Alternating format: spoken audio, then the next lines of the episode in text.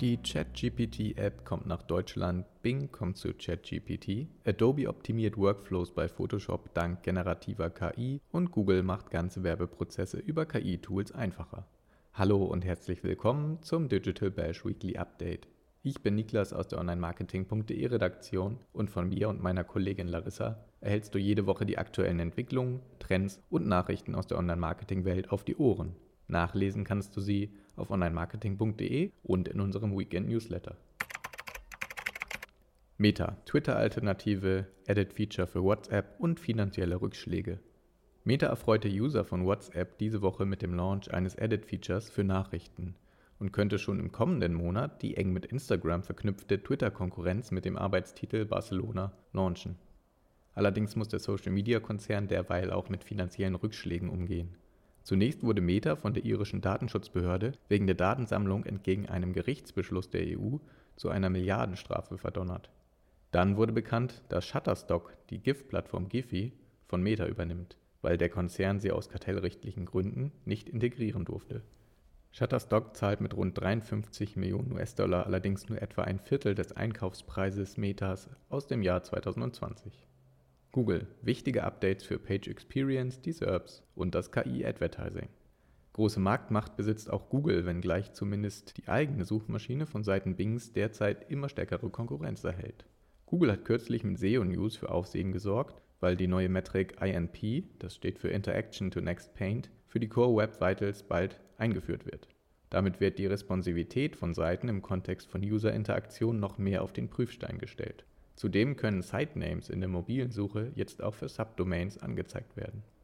Die wohl relevanteste Google News der Woche bezieht sich jedoch auf neue Features, die im Rahmen der Google Marketing Live vorgestellt wurden. Beim Event präsentierte das Unternehmen ein großes Gen AI Update, das die Kampagnen- und Content-Kreation mit Hilfe generativer KI umfassend erweitert und erleichtert. Davon können Advertiser und HändlerInnen profitieren. Google macht im Rahmen neuer Werbelösungen, die zum Beispiel automatisierte Performance Max-Kampagnen dank eines Chats mit der KI optimieren, vieles möglich, was ohne generative KI nicht ginge. Advertiser können künftig mit einer KI chatten, um Kampagnen zu erstellen und zu skalieren.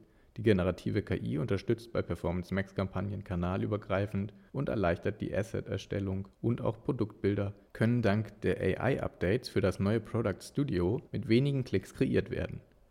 Im Bereich der Werbung bietet Google eine Art AI-Chat auf Natural Language Basis an, die die Expertise der Werbetreibenden mit dem Wissen und Know-how der KI kombiniert. Wer eine Landingpage bei Google AI integriert, erhält von der KI eine Zusammenfassung sowie relevante Keywords, Headlines, Bilder und weitere Assets für eine mögliche Kampagne.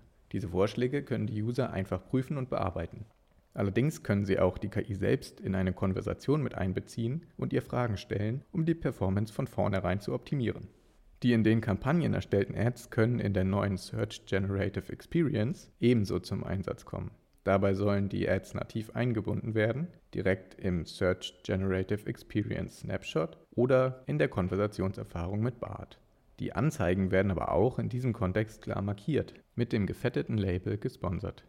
Mit dem neuen Tool Product Studio wiederum können Marketer aus dem E-Commerce-Segment zum Beispiel einfach Hintergründe entfernen, die Auflösung erhöhen oder ganz spezifische Produktdarstellungsszenarien erstellen.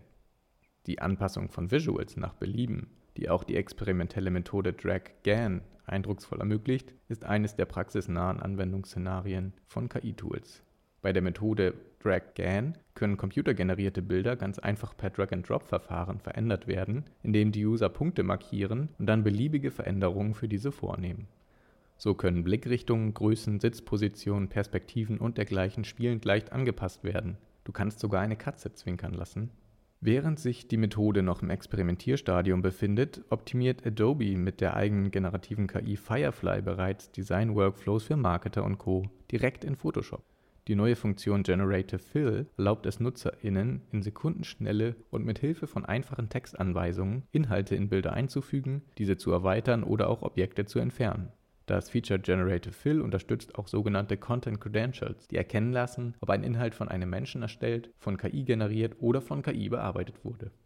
Die Beta-Version von Photoshop ist die erste Creative Cloud-Applikation von Adobe, in die Firefly tiefgreifend integriert ist. Die Integration von generativer KI in immer mehr Dienste wird die Digitallandschaft und den Alltag der Menschen nachhaltig verändern. So viel steht heute, wenige Monate nach dem Launch von OpenAIs ChatGPT, fest. Laut Klarna wird etwa die Zukunft des Shoppings auch von KI geprägt. Aber schon heute ist der Einfluss diverser KI-Tools und Sprachmodelle immens.